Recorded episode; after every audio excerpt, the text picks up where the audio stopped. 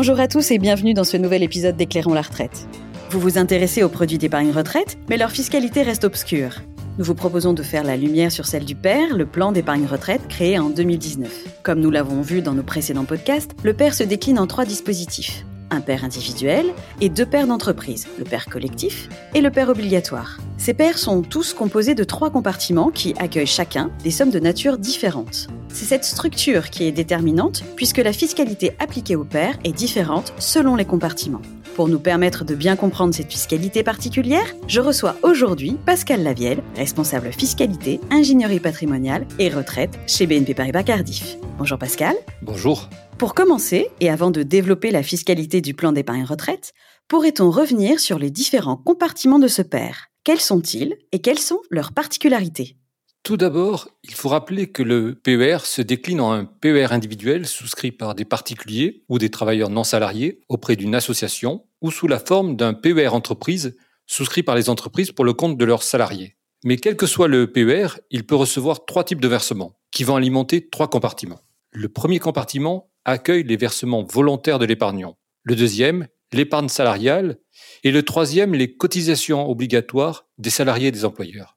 Chacun de ces compartiments est régi par des règles fiscales et sociales différentes. Il faut donc distinguer selon la nature des sommes concernées. Cette différence de traitement se retrouve à l'entrée, c'est-à-dire lors du versement, et également à la sortie, selon l'option de sortie choisie, rente ou capital. Intéressons-nous au premier compartiment, celui des versements effectués personnellement. Quelle est leur fiscalité?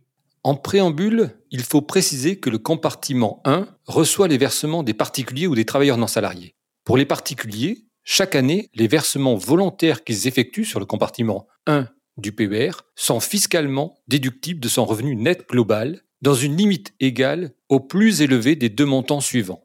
10% des revenus d'activité professionnelle de l'année précédente, net de cotisations sociales et de frais professionnels, retenus dans la limite de 8 fois le plafond annuel de la sécurité sociale. Ou alors 10% du plafond annuel de la sécurité sociale de l'année précédente. Cette limite de déduction est globalisée pour les couples mariés et les partenaires d'un PAX soumis à une imposition commune. Dans le cas où je suis travailleur non salarié, la fiscalité est-elle la même? Non, la fiscalité est différente. Les versements effectués par le travailleur non salarié sont fiscalement déductibles de son revenu professionnel imposable dans une limite égale au plus élevé des deux montants suivants. 10% de la fraction du bénéfice imposable, retenue dans la limite de 8 fois le plafond annuel de la sécurité sociale, auquel s'ajoute 15% supplémentaire sur la fraction de ce bénéfice comprise entre une fois et 8 fois le plafond annuel de la sécurité sociale ou alors 10% du montant du plafond annuel de la sécurité sociale. Cette limite est réduite, le cas échéant, des abondements versés par l'entreprise au PERCO ainsi qu'au plan PERECO.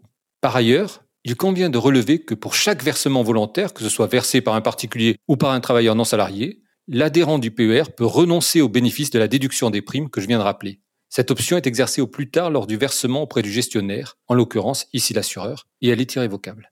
Dans le cadre d'un père, l'épargne est bloquée jusqu'à la retraite avec deux choix de sortie possibles, soit en rente, soit en capital. Imaginons que je sois à la retraite et que je décide de récupérer en capital l'encours de ce premier compartiment. Quelle va être sa fiscalité? Si je choisis de sortir en capital pour la liquidation du compartiment 1, il conviendra de distinguer entre ce qui correspond au montant des primes versées et ce qui correspond à la valorisation. Ainsi, les prestations versées sous forme de capital sont soumises pour la part qui correspond aux primes versées, au barème progressif de l'impôt sur revenu, mais exonéré de prélèvements sociaux, et pour la part correspondant aux produits financiers, c'est-à-dire la plus-value, il y a application de la flat tax, c'est-à-dire le prélèvement forfaitaire unique PFU au taux de 12,8%, auquel s'ajoutent les prélèvements sociaux au taux de 17,2%, soit un total global de 30%. Et dans le cas où je choisis l'option de la rente viagère Les rentes viagères sont soumises au barème de l'impôt sur le revenu suivant le régime des pensions et rentes viagères à titre gratuit, avec un abattement plafonné de 10%.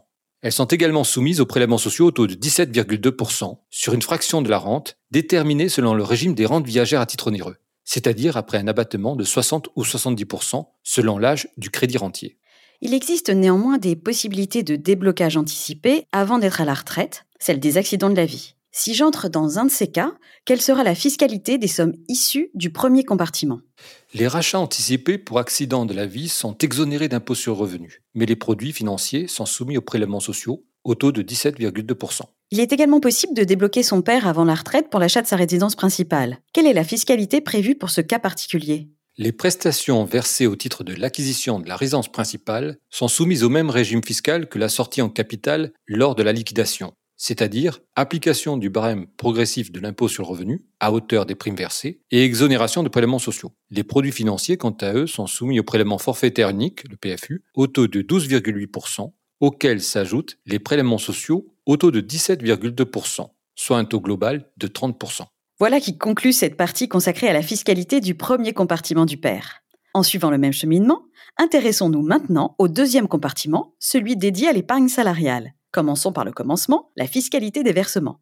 Le compartiment 2 reçoit les versements liés à l'épargne salariale, c'est-à-dire la participation, l'intéressement. Sont également versés dans ce compartiment les droits inscrits au compte épargne-temps ou, en l'absence de compte épargne-temps dans l'entreprise, les sommes correspondant à des jours de repos non pris dans la limite de 10 jours par an. Le traitement fiscal est le même que celui dont il bénéficiait dans le cadre du PERCO, c'est-à-dire une exonération pour le salarié et une déduction pour l'entreprise, avec une exonération de charges sociales pour la participation, l'intéressement et l'abondement, et un régime d'exonération en fonction du seuil pour le forfait social.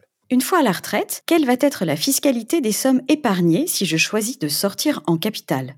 Si je choisis de sortir en capital du compartiment 2, les prestations versées sous forme de capital sont exonérées d'impôt sur le revenu. Il y a seulement application des prélèvements sociaux au taux de 17,2% sur la valorisation, c'est-à-dire sur les produits financiers. Ce régime fiscal sera également le même si je procède à un rachat anticipé, que ce soit pour l'acquisition de la résidence principale ou les cas d'accident de la vie, c'est-à-dire une exonération d'impôt sur le revenu et une imposition de la part qui correspond aux produits financiers aux prélèvements sociaux au taux de 17,2%. Et si je choisis de sortir en rente viagère?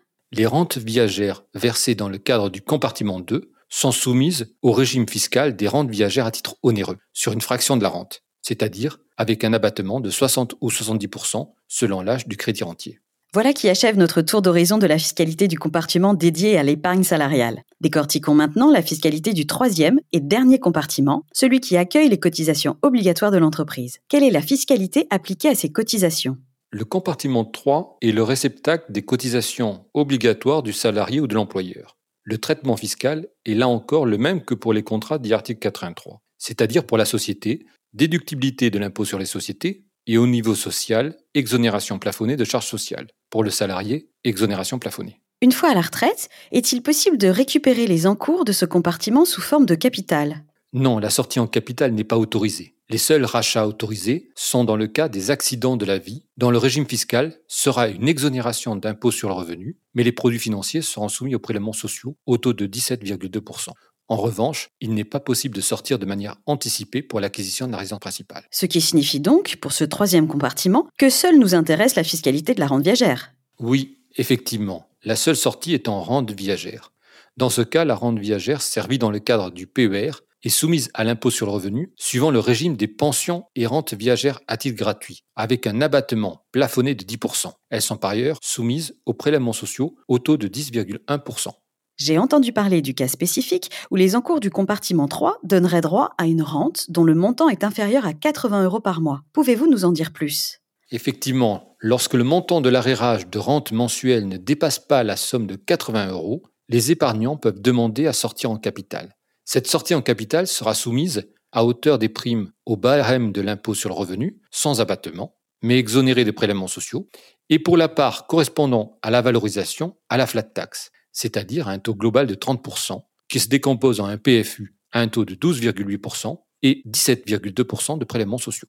Nous avons passé en revue la fiscalité des trois compartiments du père. Toutefois, nous n'avons pas abordé un point, celui du décès avant la retraite. Dans cette situation, le père est clôturé et le capital revient au bénéficiaire désigné. Mais quelle est la fiscalité appliquée à ce capital? En ce qui concerne le dénouement en cas de décès, le traitement fiscal présente un avantage pour le père assurance. Le régime fiscal va dépendre de l'âge de l'assuré au moment du décès, et non pas comme dans l'assurance vie épargne en fonction de la date du versement des primes. Si le décès intervient après les 70 ans de l'épargnant, les capitaux décès sont soumis pour leur montant total, et non pour la seule fraction des primes versées après l'âge de 70 ans, au droit de succession, suivant le degré de parenté existant entre le bénéficiaire et l'assuré, après un abattement global de 30 500 euros commun avec l'assurance vie. Cet abattement doit être partagé, le cas échéant, avec les différents contrats d'assurance vie conclus sur la tête de l'assuré. Si le décès intervient avant les 70 ans de l'épargnant, les capitaux décès sont soumis à une taxation forfaitaire au-delà d'un abattement de 152 500 euros par bénéficiaire commun là aussi avec l'assurance vie épargne. Lorsque le PER a donné lieu à l'ouverture d'un compte titre, les sommes sont intégrées à l'actif successoral. Avant de conclure ce podcast, et maintenant que nous avons mieux compris la fiscalité du père, pourriez-vous nous exposer quels autres éléments fiscaux doit-on avoir en tête avant d'ouvrir un père? Bien évidemment, sur le plan fiscal, il va falloir regarder son taux de TMI, c'est-à-dire le taux marginal d'imposition, afin d'apprécier l'impact fiscal du versement et lors de la liquidation en fonction de son TMI, de fractionner la sortie en capital afin d'éviter de soumettre les capitaux à un taux de TMI trop important, ce qui réduirait l'intérêt fiscal de la déduction des versements. Pour finir, on peut relever un point au regard de l'IFI. La loi de finances pour 2018 a supprimé l'impôt de solidarité sur la fortune, l'ISF, et instauré depuis le 1er janvier 2018 l'impôt sur la fortune immobilière, l'IFI. Les plans d'épargne retraite étant des contrats d'assurance vie non rachetables, ils n'entrent pas dans le champ d'application de l'IFI. Voilà des éléments qui soulèvent certainement d'autres questions chez nos auditeurs. Je pense notamment à une comparaison entre la fiscalité du père et celle appliquée à l'assurance vie. Je peux compter sur vous pour revenir nous éclairer prochainement sur le sujet? Ce sera avec plaisir. Parfait. Merci Pascal. Et donc à très bientôt dans un autre épisode d'Éclairons la retraite. Et merci à vous de nous avoir écoutés. N'hésitez pas à nous laisser des étoiles, des commentaires et à partager ce podcast. À très vite pour un nouveau coup de projecteur sur la retraite.